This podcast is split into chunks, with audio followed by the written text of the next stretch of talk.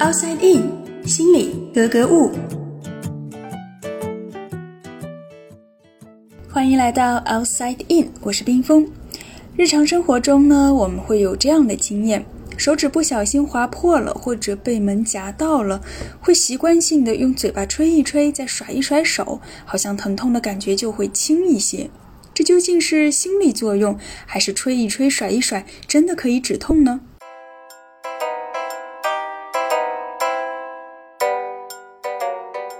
在正式开始之前，我们先来说一个科学家们发现的有趣现象。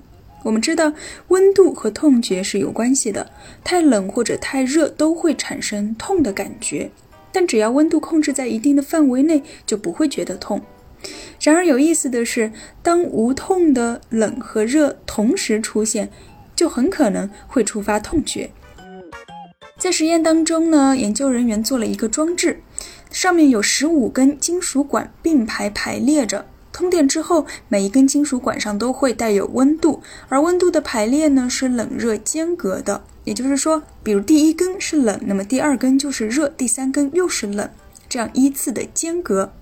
如果我们用手单独去摸冷的金属管，会觉得凉凉的，但不会有痛的感觉。同样的，单独摸热的管也会感觉温温的，不会痛。但是有意思的是，如果我们把手掌放在这个装置上，同时摸到冷和热的交错，就会产生痛觉。这说明什么呢？说明由温度产生的疼痛不仅仅和温度的高低有关，它们之间或许还存在着某种相互作用。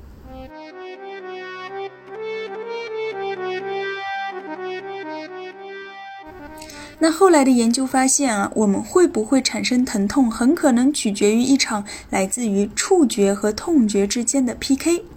因为触觉和痛觉的感受器都是分布我们全身的，所以一旦我们碰到某样东西，就会同时刺激到这两套系统。那么谁最终会胜出，就要通过比赛来决定。那打个比方，在比赛当中。我们的痛小队，他们的任务呢是要把球踢进一个叫做投射神经元的门框里。一旦球进去了，那痛的感觉就会被投射到我们的大脑皮层上。当然，这个球门是有防守的，守门员呢叫抑制神经元，他的任务就是要把球给扑出去。所以，痛小队他是要想办法突破守门员的防线，而我们的触小队呢，就是触觉的那支队伍，他们要帮助守门员来守住球门。那么，在我们刚才说到的那一次比赛当中，触小队他派出的当然就是温觉队员，也就是用来感受温度的触觉感受器。那当温度不是太高，也不是太低的时候呢？痛小队他们的实力是不强的，因此在守门员和触小队的双重防守之下，他们是很难赢得比赛的。但是，当温度出现冷热交替的时候，情况就不一样了。这就相当于在我们的触小队队员的内部起了内讧，他们把自己的实力给消耗掉了，于是呢，就给痛小队有了可乘之机，导致最终的球门失守。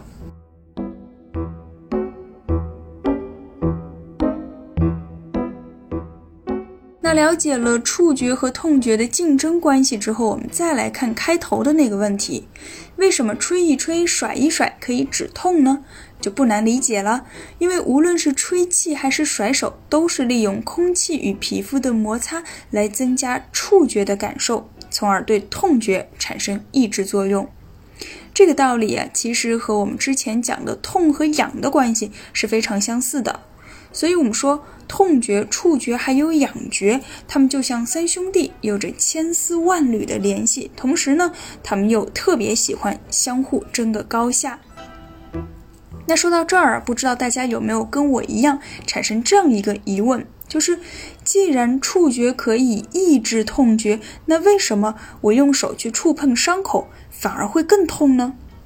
我相信大家都有这样的经验，比如说晒伤之后，我们的皮肤只要轻轻一碰，就会痛得哇哇叫。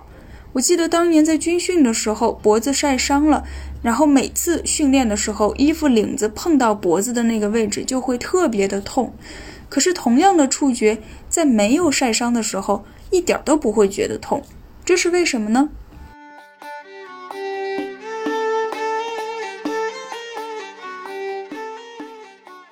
在神经科学里啊，我们把这种由皮肤受损引起的疼痛加剧叫做痛觉过敏，也就是说，我们的痛觉变得更加敏感了。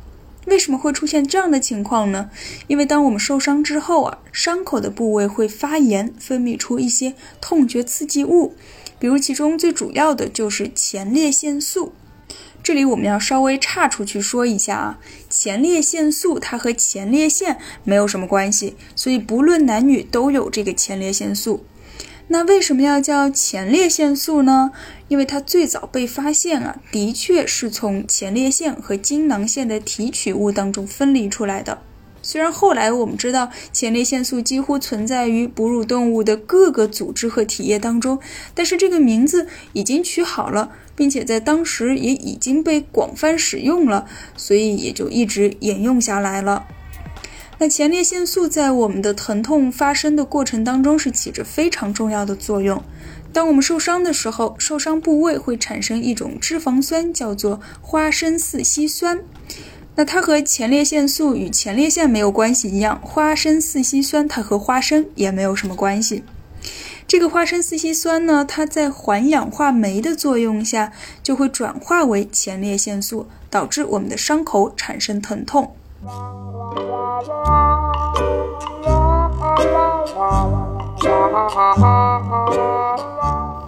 那除了前列腺素，在我们的伤口部位还会分泌，比如说缓激肽、组织胺以及神经生长因子等等。这些物质呢，都可以帮助我们来修复损伤的皮肤，但同时，它们也会放大附近的热觉和痛觉感受器，使它们变得更加的敏感。所以，原本需要强烈的刺激才会产生痛感，现在呢，只要轻轻的触碰就会拉响警报了。至于为什么我们碰到伤口周边的皮肤也会觉得痛，那是因为组织胺会在皮下扩散，它扩散到哪里就会刺激那里的痛觉神经，再释放出组织胺，不断的循环，所以伤口周边一圈也会变得特别敏感。而我们说止痛药的原理是什么呢？其实主要就是两个方向，一个是抑制环氧化酶，让它们不要合成前列腺素，比如说阿司匹林、布洛芬这样的药物都是这个原理。那另外一种呢，就是抑制中枢神经，让痛觉信号无法传输，比如像吗啡、杜冷丁这一类的药物，就是这个作用。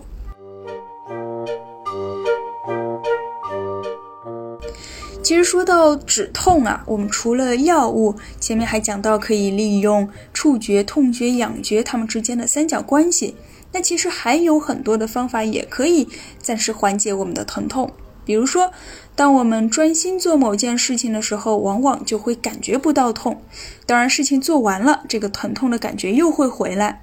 再比如，当我们非常高兴的时候，疼痛的感觉也会消失。所以，保持好心情和专心投入的做某件事情，它们都是很好的止痛剂。